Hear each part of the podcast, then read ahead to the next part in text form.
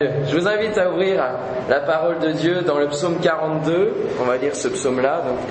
Au chef des chantres, cantique des fils de Corée. Comme une biche soupire après des courants d'eau, mon âme, ainsi mon âme soupire après toi, ô Dieu. Mon âme a soif de Dieu, du Dieu vivant. Quand irai-je et quand paraîtrai-je devant la face de Dieu? Mes larmes sont ma nourriture jour et nuit, pendant qu'on me dit sans cesse, Où est ton Dieu? Je me rappelle avec effusion de cœur quand je marchais entouré de la foule et que je m'avançais à sa tête vers la maison de Dieu au milieu des cris de joie et des actions de grâce d'une multitude en fête. Pourquoi t'as battu, mon âme, et j'ai mis tu au-dedans de moi Espère en Dieu, car je le louerai encore. Il est mon salut et mon Dieu. Mon âme est abattue au-dedans de moi. Aussi c'est à toi que je pense depuis le pays du Jourdain, depuis l'Hermont, depuis la montagne de Mitséar. Un flot appelle un autre flot au bruit de tes ondées. Toutes tes vagues et tous tes flots passent sur moi. Le jour, l'Éternel m'accordait sa grâce. La nuit, je chantais ses louanges. J'adressais une prière au Dieu de ma vie. Je dis à Dieu, mon rocher, pourquoi m'oublies-tu? Pourquoi dois-je marcher dans la tristesse, sous l'oppression de l'ennemi? Mes os se brisent quand mes persécuteurs m'outragent, en me disant sans cesse, où est ton Dieu? Pourquoi t'as battu mon âme et j'ai mis tu au-dedans de moi Espère en Dieu, car je le louerai encore. Il est mon salut et mon Dieu. Amen. Alléluia. C'est un psaume euh, que l'on peut diviser en deux parties, les six premiers versets et les six autres versets qui, euh, qui font écho et qui rappellent la même chose de l'un à l'autre. Et j'aimerais voir avec vous cet après-midi comment traverser les turbulences de l'âme.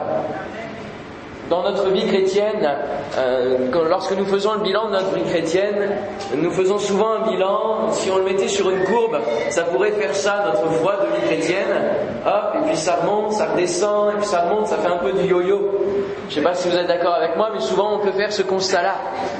Et euh, c'est parce que des fois on a des coups de mou, des fois on a euh, des, des turbulences qui nous viennent et ces turbulences, elles, traversent notre âme. Alors, premièrement, euh, qu'est-ce que c'est que l'âme? L'âme, c'est le siège des émotions, c'est là où l'on a des choix à prendre, où siège le libre arbitre. Euh, c'est lorsque nous avons des choix, c'est l'âme qui prend la décision, en accord avec l'intelligence, avec l'esprit, mais c'est elle qui, qui, est motivée pour prendre des décisions, pour ressentir les choses, euh, les sentiments, les émotions, la joie, la peine, la douleur, la souffrance. Tout cela passe au travers de l'âme. Et cette âme vivante qui a été créée dans le jardin d'Éden, cette âme vivante, euh, elle a été séduite dans le jardin d'Éden par le diable. C'est une âme vivante que Dieu a créée. Il a créé un corps physique avec euh, des muscles, avec des, membres, euh, avec la peau, la chair. Ça, c'est ce que Dieu a créé comme corps physique. Et dans ce corps-là, il y a mis la vie. Il a fait que ce corps, il y ait une âme vivante qui aille dans ce corps. Voilà ce que Dieu a créé. Et cette âme était en communion avec Dieu et euh, nous étions dans une relation parfaite avec Dieu. Et cette âme-là, qui reçoit le libre arbitre, parce que Dieu ne nous a pas créés comme étant des robots, non, je ne pense pas. Est-ce que vous agissez comme des robots Non, vous êtes libre, libre de vos faits et gestes, libre de décider. Et euh, par la grâce de Dieu, vous n'êtes pas sous une dictature. Sinon, une dictature, c'est vrai que ça nous conditionne à faire selon un certain cadre. Mais euh, nous sommes libres, nous sommes libres de faire des choix concernant notre vie. Nous sommes libres de choisir quel métier nous voulons faire, quelles études nous voulons faire, libres de choisir avec qui nous voulons nous marier, avec euh, qui nous voulons avoir des enfants. Nous sommes libres de tous ces choix, qu'ils soient petits, qu'ils soient grands. Nous sommes libres de boire euh, du chocolat au lait le matin, ou alors du café, ou alors du thé. Ça, c'est le libre arbitre. Et c'est l'âme qui décide de tout ça. C'est nos ressentis, c'est nos goûts, c'est tout cela. Et cette âme-là, elle a été perturbée déjà dans le jardin d'Éden par la voix de quelqu'un qui a semé le doute, qui a semé la panique dans notre âme, dans nos ressentis, dans l'affirmation de la parole de Dieu. Alors que Dieu avait donné un commandement, bien le libre arbitre a, été déséquilibré et l'homme a choisi délibérément de désobéir à Dieu. Et depuis, cette âme donc est altérée euh, de la présence de Dieu. Il a pas le, Seigneur n'est plus libre d'agir en nous, et euh, cette âme-là, c'est nous qui, qui la sous le pouvoir du péché, malheureusement. Le péché a pris le pouvoir. Et même si parfois, lorsque nous sommes sans Dieu, nous nous croyons libres de tout, eh bien le péché influence nos décisions, influence ce que nous sommes, influence notre âme. Et c'est pour ça que nous avons des turbulences. Et lorsque nous rencontrons le Seigneur, alors cette âme va être restaurée. Et l'équilibre va se refaire par la grâce de Dieu. Amen. Lorsque nous rencontrons Dieu, alors nous choisissons non plus de désobéir à Dieu, mais de revenir à l'obéissance, d'obéir à sa parole, de suivre simplement le guide de sa parole, les conseils qu'il nous a laissés pour vivre notre vie le meilleur possible, le meilleur qui soit. Amen. Parce que Dieu nous donne des conseils, nous donne des, mm, même la loi, tout simplement parce qu'il sait ce qui est le mieux pour nous. Et nous, alors que nous avons choisi de vivre sans Dieu, nous pensons savoir ce qui est mieux pour nous. Et souvent nous nous trompons. Souvent nous nous illusionnons à croire que nous faisons toujours les bons choix, que nous avons très souvent raison. Et nous nous retrouvons dans des échecs pas possibles, à nous lamenter sur nous-mêmes, alors que si nous suivions ce que Dieu nous donne, nous pourrions suivre tout simplement en accord avec sa volonté, en accord avec ce qu'il veut, et du coup, nous aurions beaucoup moins de soucis, beaucoup moins de problèmes. Mais il arrive que même si nous sommes en Dieu, l'âme soit perturbée. L'âme subisse des turbulences. Pourquoi? Parce que nous ne sommes pas encore dans le ciel. Vous êtes dans le ciel? Non.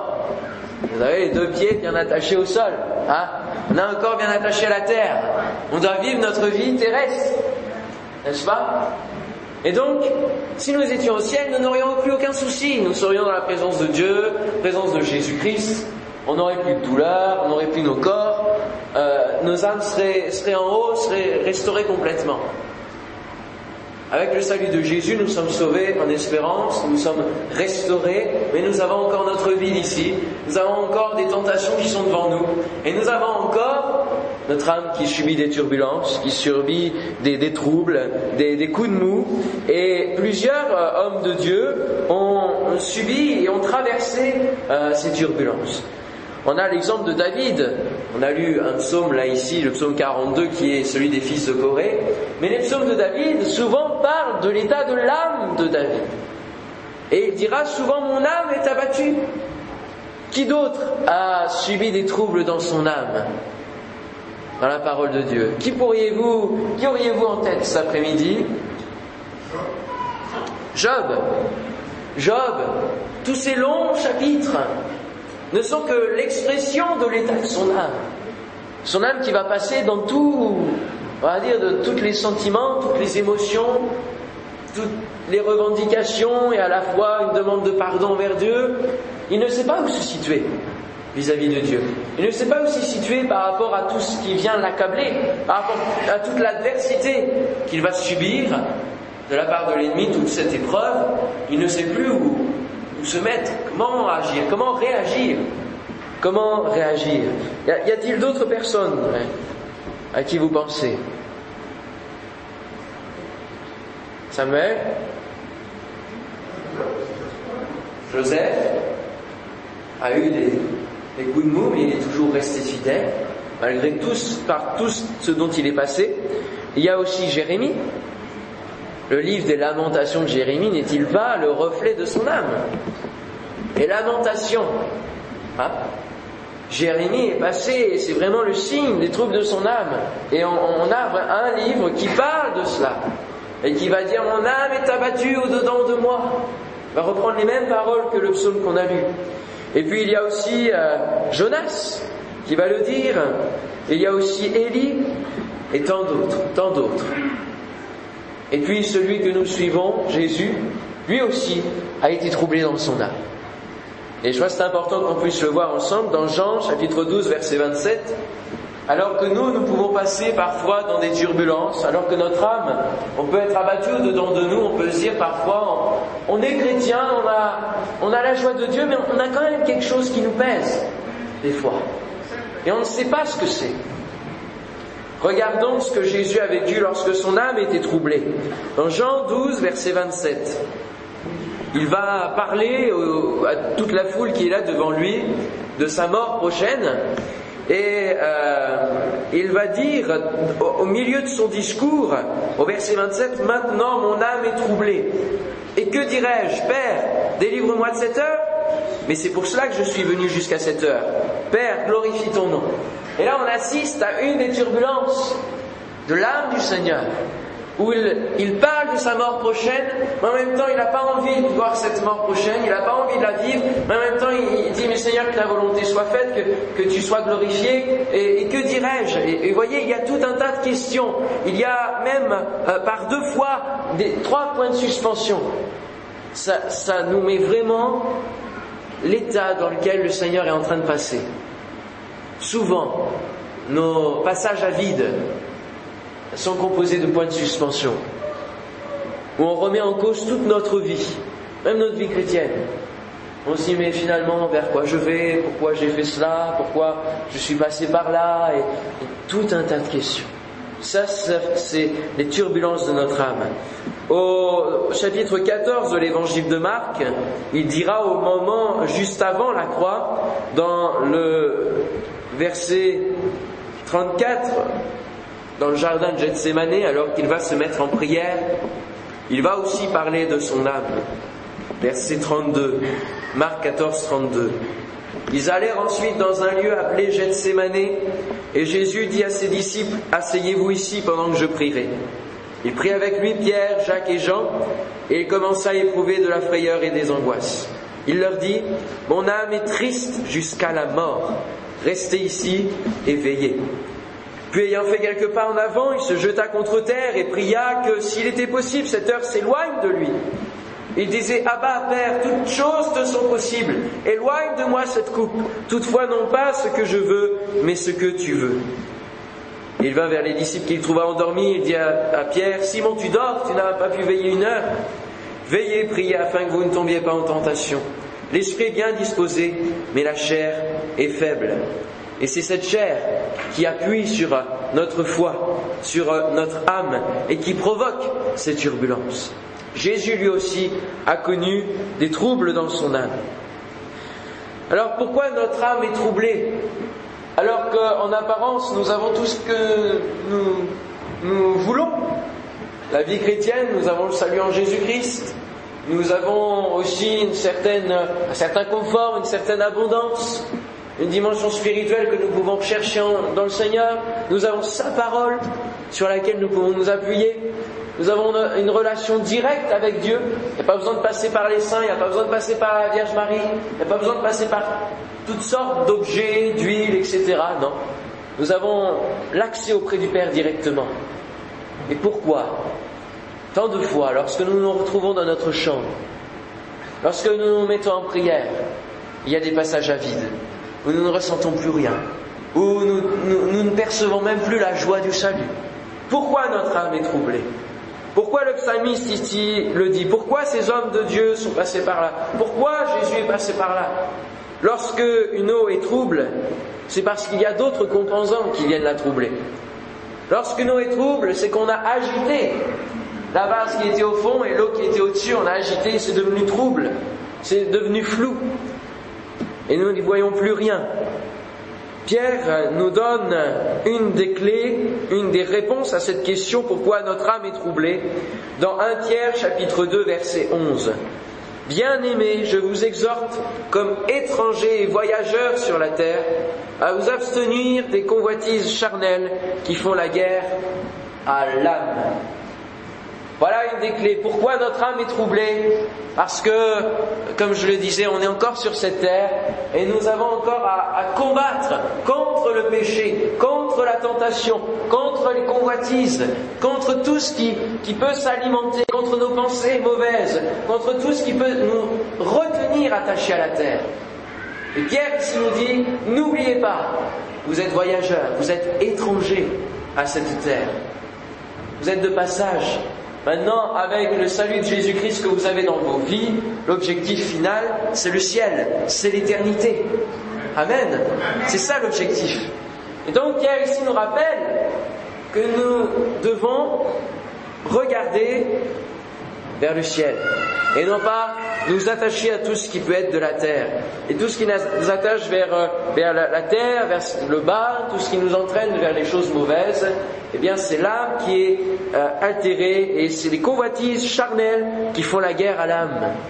Notre chair, nos pulsions, nos désirs prennent le dessus sur notre choix, notre volonté. Et c'est bien Paul qui dira, je fais le mal que je ne voudrais pas faire, le bien que je voudrais faire, j'arrive pas à faire. Voilà l'état de son âme. C'est parce que la chair prend le dessus, c'est parce que notre péché, le, péché, la tentation est cédé à la tentation, prend le dessus sur notre volonté. Et alors, lorsque nous cédons à la tentation, forcément, on arrive dans un état où notre âme n'est pas digne de se présenter devant le Seigneur. Et il y a besoin du pardon de Dieu sur notre vie pour revenir à une relation de cœur à cœur avec le Seigneur. Notre âme fait face à, des mélanges entre nos émotions, nos sentiments, qui ressentent des choses, et avec, entre l'eau de la parole de Dieu, qui nous invite à aspirer à autre chose, aspirer aux choses du ciel. Une des épites nous dit, nous sommes assis avec Christ dans les lieux célestes. Nous avons la tête en haut et les pieds en bas. Nous sommes encore euh, entre deux eaux, voyez nous sommes sur cette terre et nous faisons face à tout cela. Lorsque nous marchons dans la rue, nous voyons des, publicités, lorsque nous sommes confrontés chaque jour dans différents moyens, par des mails, par, par euh, des sites, euh, par des pop-up, des, fenêtres qui s'ouvrent instantanément, euh, sans que nous le voulions, tout cela vient assaillir notre âme, assaillir notre vie, assaillir nos yeux, assaillir nos oreilles, souiller tout cela. Et c'est ce qui crée ces passages à vide. Alors que nous bénéficions de la grâce de Dieu et du salut du Seigneur, ces passages à vide viennent et notre âme est perturbée.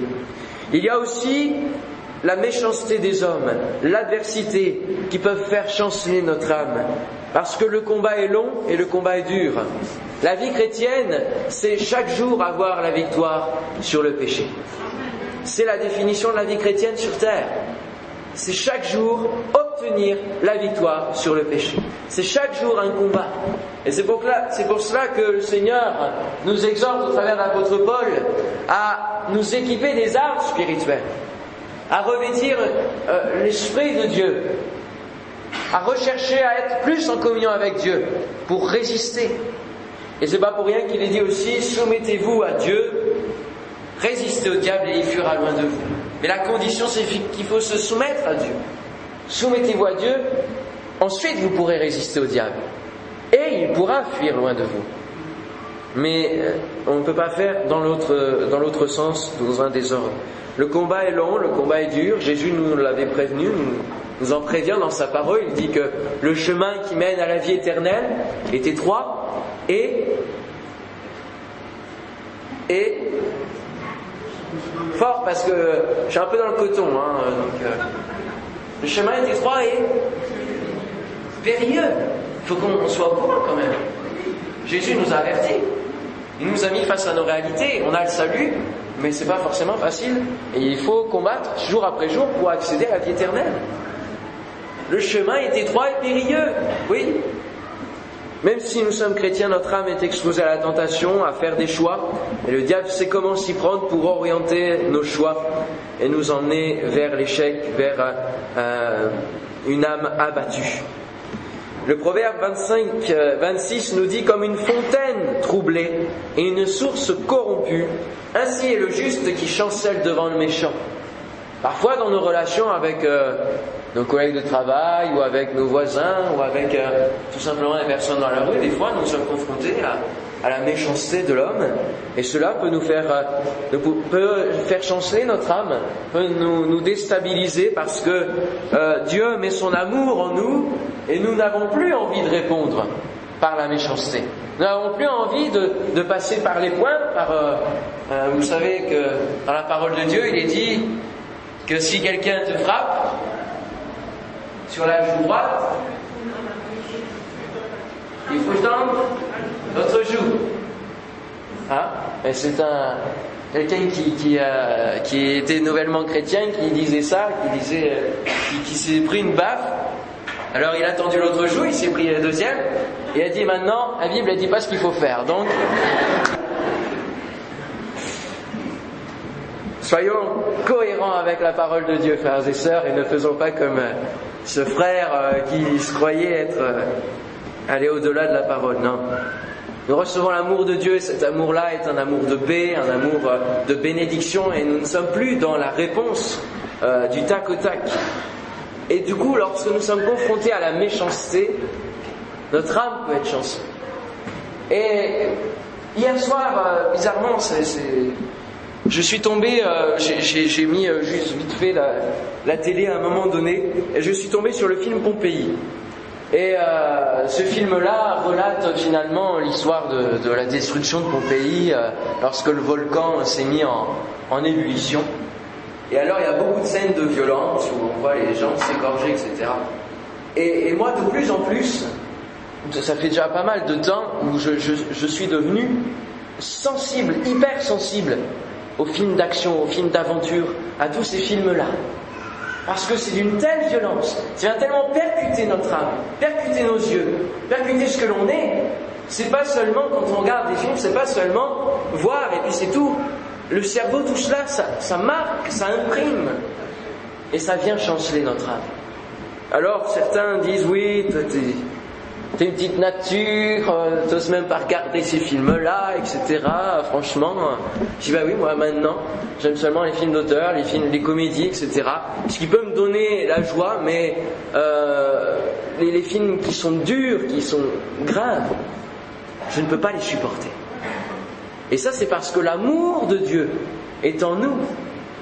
Et parce que cet amour ne peut pas supporter cela.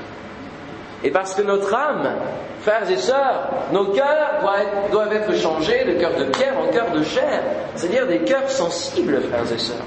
Moi, je regrette que, euh, comme le disait ce matin euh, le, pasteur Forcher, disait qu'il y avait à peu près 900 personnes qui vivaient dans le bois de Vincennes, parce que euh, ils sont dans cette situation-là.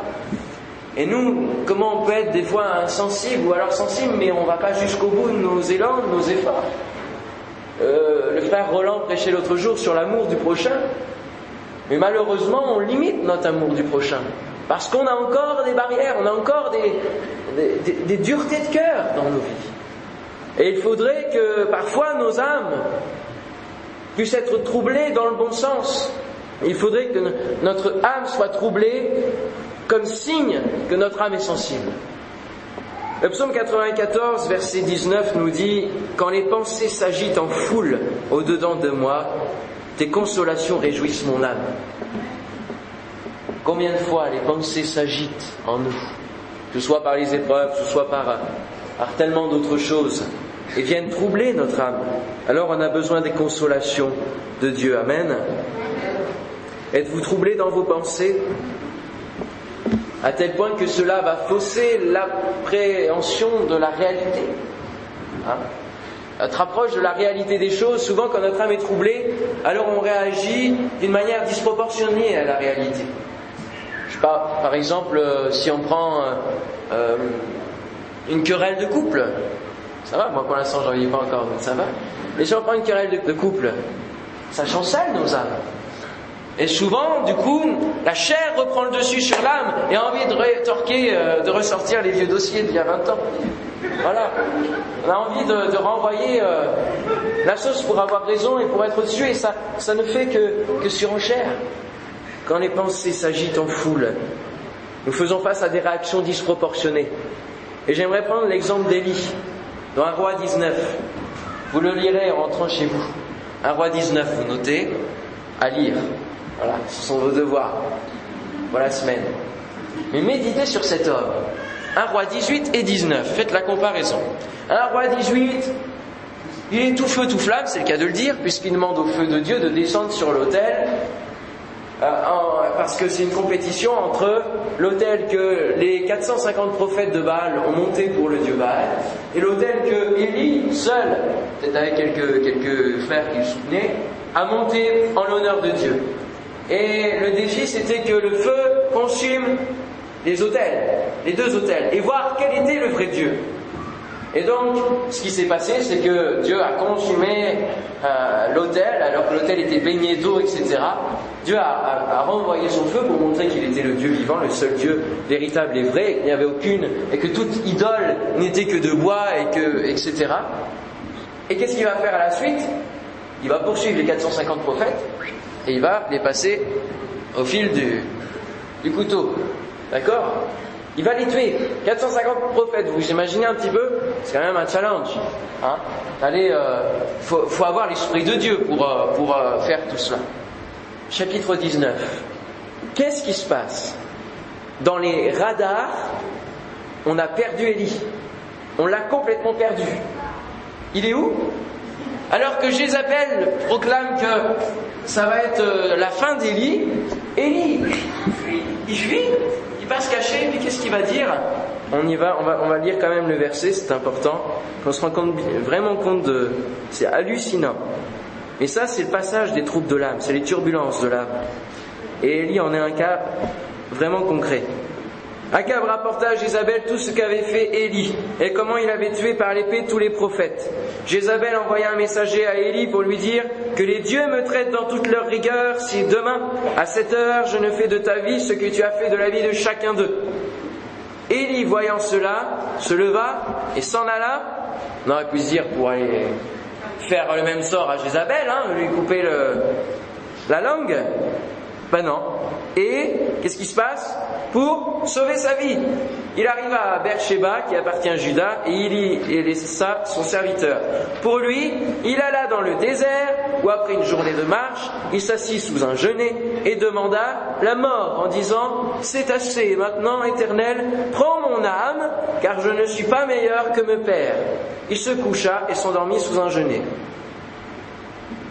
Élie Élie Qu'est-ce qui te prend? Qu'est-ce qui t'arrive? Tu as tué 450 prophètes hier. Et aujourd'hui, tu demandes la mort?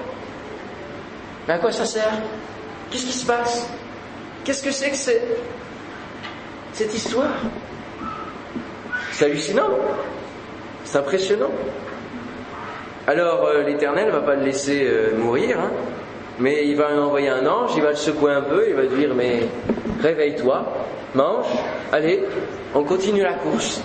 Et voyez ici, c'est vraiment l'illustration, et c'est si on peut mettre la deuxième image, de, des turbulences. Comme je dis, des turbulences, c'est souvent dans un avion. Hein. Et on a des passages à vide, on a des trous d'air quand on prend l'avion. Alors moi, j'ai pas encore pris l'avion, jamais.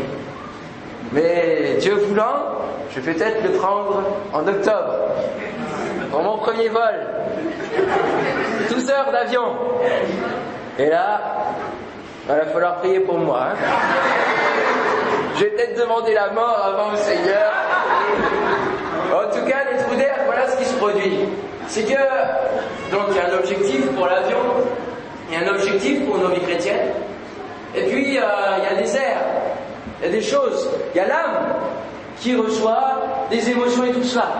Et puis il peut y avoir un Ercho ascendant, c'est-à-dire euh, un coup de victorieux dans notre vie chrétienne, comme Élie a, vécu avec les 450 prophètes, c'est la victoire, c'est le feu de Dieu, tout cela, tout ce qu'on veut. Et puis après, juste derrière, le froid intersidéral, inter-sibérique, le froid qui nous descend dessus, et là, notre âme, elle est HS. Et il faut faire attention à ces coups de froid. Il faut faire attention à ces trous d'air.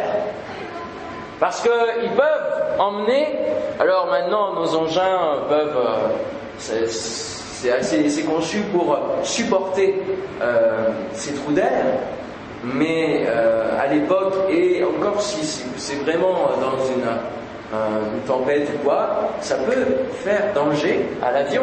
C'est-à-dire que ça peut mettre en danger notre vie chrétienne, les trous d'air que subissent notre âme. Et combien de chrétiens, parfois, nous entendons, qui passent par la dépression, qui passent par des moments où ils ne viennent plus à l'église parce qu'ils désirent se retirer. Euh, vous savez, comme dans les couples, ça c'est un truc, je crois que ça ne fonctionne surtout pas et qu'on entend beaucoup maintenant. Il faut que je prenne du recul. Faut que je prenne du recul. Hein mais, du recul de quoi? Pourquoi reculer? Pourquoi partir dans le désert, Élie? Pourquoi partir dans le désert, frères et sœurs Pourquoi quitter l'église un moment pour... Euh, je sais pas, on ne sait pas quoi, justement. Parce que le désert provoque quoi lorsqu'on va dans le désert soi-même? Ça provoque la mort. Ça provoque l'assèchement spirituel. Et je vous en prie, frères et sœurs, n'allez jamais vous-même dans le désert. Si c'est l'Esprit de Dieu qui vous y conduit comme le Seigneur Jésus, pour avoir la victoire, il n'y a pas de souci. Si le désert, c'est une épreuve qui est envoyée et permise par le Seigneur pour qu'on soit victorieux, d'accord? Mais si c'est nous-mêmes qui allons dans le désert, qui allons dans la difficulté, qui laissons notre âme languir et nous abattre euh, jusqu'à jusqu'à la mort, frères et sœurs, on peut comprendre qu'on entende parler de dépression, qu'on entend parler de ceci et de cela. Et on peut comprendre que notre foi en général fasse du yo-yo, fasse euh, que nous passons dans des états euh, ou euh, l'impression d'être des zombies, qu'on a des périodes de découragement. Voilà pourquoi notre âme est troublée. Alors comment résoudre ces troubles? Parce que c'est bien de savoir que notre âme est troublée, etc. On peut remettre d'autres images, merci le cœur de ce message, c'est comment trouver des solutions pour que ces trous d'air, pour que ces turbulences de notre âme, nous puissions les traverser, frères. Non? N'êtes-vous pas d'accord? Vous voulez pas ces solutions? Parce que moi, je peux arrêter là. Moi, je les ai, donc ça va. Comment résoudre ces troubles? Plusieurs pourraient répondre bah, en priant, tout simplement. Oui, mais si l'on passe par des moments comme Élie, par exemple, a passé, si notre âme est troublée, alors cela fait que nous n'avons même plus goût à la prière. Nous n'avons même plus envie de prier. On est dans un tel état qu'on n'a on a plus d'énergie pour contacter le Seigneur, pour crier même à l'aide. Et donc on a besoin d'autre chose. Regardons ce qu'a fait Jésus, notre modèle. On repart sur Matthieu, chapitre 26. Matthieu chapitre 26, verset 38.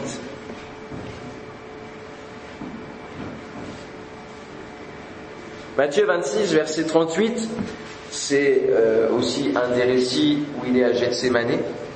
On, l'a lu, mais c'est important de voir comment il réagit. Alors, il s'est mis à prier. Mais, qu'est-ce qu'il a dit dans cette prière? Et finalement, c'est une des clés pour résoudre ces troubles. Alors qu'il était dans, il a, il a laissé son âme s'exprimer d'une manière disproportionnée quelque part, parce qu'il veut que cette coupe s'éloigne de lui, alors qu'il sait que c'est l'objectif de sa venue sur terre. Donc il dit des paroles qui sont incohérentes avec la volonté du Seigneur. Eh bien, il dira en conclusion, et c'est là toute la grâce de Dieu, toutefois non pas ce que je veux, c'est le verset 40 je pense, Verset 39, fin du verset 39. Toutefois, non pas ce que je veux, mais ce que tu veux. Et ça, c'est une des clés. Que nous soumettions notre libre arbitre à la volonté divine. Que nos choix soient décidés en rapport avec la volonté de Dieu. Que nous ne faisions aucun choix avant de connaître la volonté de Dieu. Amen. Dire Seigneur, je veux connaître ta volonté pour des petites choses. Des fois, euh, par exemple, ça peut être des placements financiers, mais aussi des grandes choses qui vont intervenir dans notre vie sentimentale, etc. C'est important de demander la volonté de Dieu, non? Vous trouvez pas? Eh oui, quand même. C'est lui qui nous a créés. Ce serait quand même logique qu'on lui demande ce qu'il veut de faire avec nos vies. Amen. Et il dira l'esprit bien disposé, mais la chair est faible. Et quand la chair est faible, elle impose à notre âme la fuite, la lâcheté et à faire les mauvais choix. Et donc il faut veiller sur notre âme, veiller sur notre âme et demander au Seigneur, soumettre notre libre arbitre à la volonté divine. Ça ne veut pas dire qu'on est euh, des robots de Dieu, mais ça veut dire qu'on est des esclaves du Seigneur. Et être esclave de Dieu, c'est beaucoup mieux, croyez-moi, que d'être esclave du péché. Amen.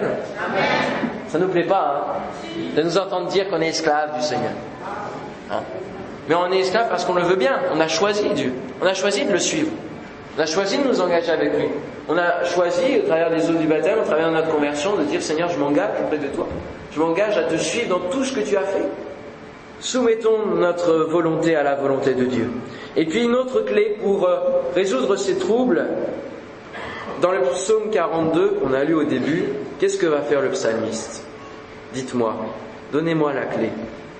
Quelle est la clé? Au verset 6, après avoir dit Pourquoi t'as battu mon âme et j'ai mis Dieu au-dedans de moi? Quelle est la solution qui vient juste derrière? Fort L'espérance. Espère en quoi? En toi? Non, en Dieu. Espère en Dieu, mon âme. C'est là qu'il y a le secours de l'éternel. C'est que là que ton âme peut reprendre la pente. Amen. C'est que au travers de Dieu que tu peux réussir à atteindre ton objectif spirituel, à atteindre l'objectif de ta vie qui est l'éternité. Espère en Dieu. Pourquoi? Parce que il est il est mon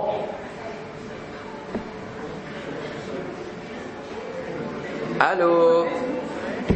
Il est mon et mon Dieu. Alléluia. Il est mon salut et mon Dieu. Oui, c'est pas un Dieu lointain, c'est pas un Dieu étranger. C'est pas les prophètes de Baal, c'est pas Baal lui-même. Non, c'est Dieu, c'est mon Dieu. C'est celui qui me comprend, c'est celui qui me connaît, c'est celui qui m'a créé. Et c'est celui qui connaît les troubles de mon âme. Amen.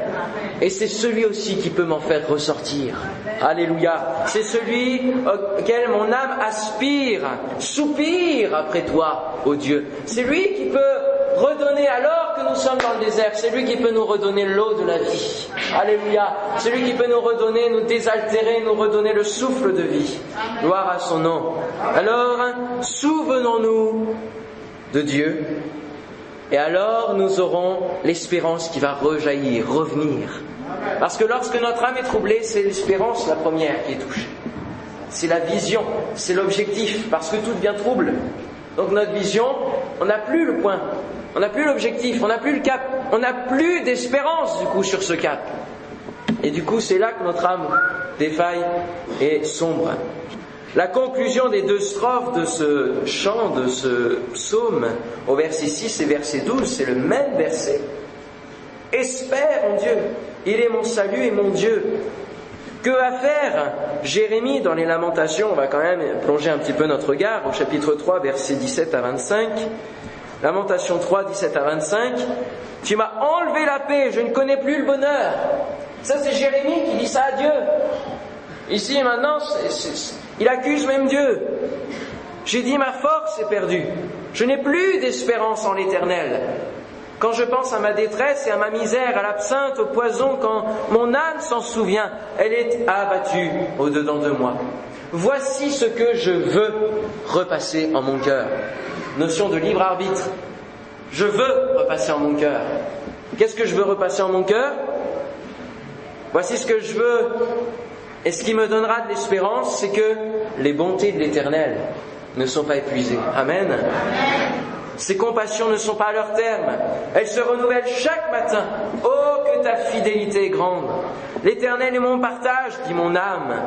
C'est pourquoi je veux espérer en lui. L'Éternel a de la bonté pour qui espère en lui, pour l'âme qui le cherche. Alléluia. Combien il est parlé d'espérance dans ce relèvement de Jérémie dans les paroles de Dieu, alors qu'avant il parle d'une manière euh, inconsidérée, il va se remettre à se souvenir des bontés de l'Éternel, à rappeler la fidélité de Dieu qui ne change pas envers nous. Amen. Alléluia. Et alors que nous, nous pouvons subir des turbulences, lui, il reste constant. Alléluia. Dans toutes ses voies, l'Éternel est constant. Amen. Jonas dira lui aussi, quand mon âme était abattue au-dedans de moi, je me suis souvenu de l'Éternel, et ma prière est parvenue jusqu'à toi dans ton saint temple. On comprend mieux pourquoi Paul exhortait Timothée à dire, souviens-toi de Jésus-Christ. On pourrait dire, mais Timothée aurait pu dire à Paul, mais Jésus-Christ, je le connais, tout va bien, enfin, je suis sauvé par lui, il n'y a pas de souci, Jésus, pourquoi me souvenir de Jésus? Oui, je m'en souviens au moment de la Sainte Seine, au moment de... lorsque nous partageons le pain, le vin, je m'en souviens, mais Pourquoi Paul disait cela? Parce qu'il savait que le ministère, et il sait que nos vies chrétiennes subissent des turbulences, et que à des moments donnés où notre âme est troublée, nous avons besoin de nous souvenir de ce que Jésus-Christ a fait. Amen. Pour retrouver l'espérance et revoir à nouveau l'objectif de nos vies. Alléluia. Gloire à Dieu. Souviens-toi du salut. Souviens-toi de la grandeur de la grâce de Dieu. Des bontés que Dieu t'a accordées, oui, mais aussi celles qu'il t'accorde en ce jour et que tu ne vois pas. Combien de fois je demande souvent dans mes prières, Seigneur, révèle-moi encore plus la grandeur de la croix, la grandeur de la grâce. Ce matin, on chantait Je ne saurai jamais le prix que tu as payé. Jamais. Sur cette terre, nous comprendrons en totalité. Ce que Paul dira aussi. Je comprends en partie. Dans ma vie chrétienne, je ne vois qu'en partie. Et c'est pour ça que notre âme subit des turbulences. Alors, en conclusion, quel est le processus à voir Il faut parler à notre âme, comme euh, la parole le dit. D'abord se questionner, pourquoi tu as battu? C'est pas rester dans un état d'abattement. C'est dire, mais pourquoi tu as abattu Quelle est l'origine de cet abattement? Parce que peut-être que si notre âme on sent qu'il n'y a plus la présence de l'Esprit de Dieu dans notre âme, c'est peut-être à cause du péché. Donc là, ça vient de nous. D'accord? Pourquoi ton âme est abattue Il faut faire l'examen de notre âme, l'examen de notre cœur. Pourquoi t'as battu? Pourquoi j'ai mis tu Qu'est-ce qui se passe? Quel est le problème?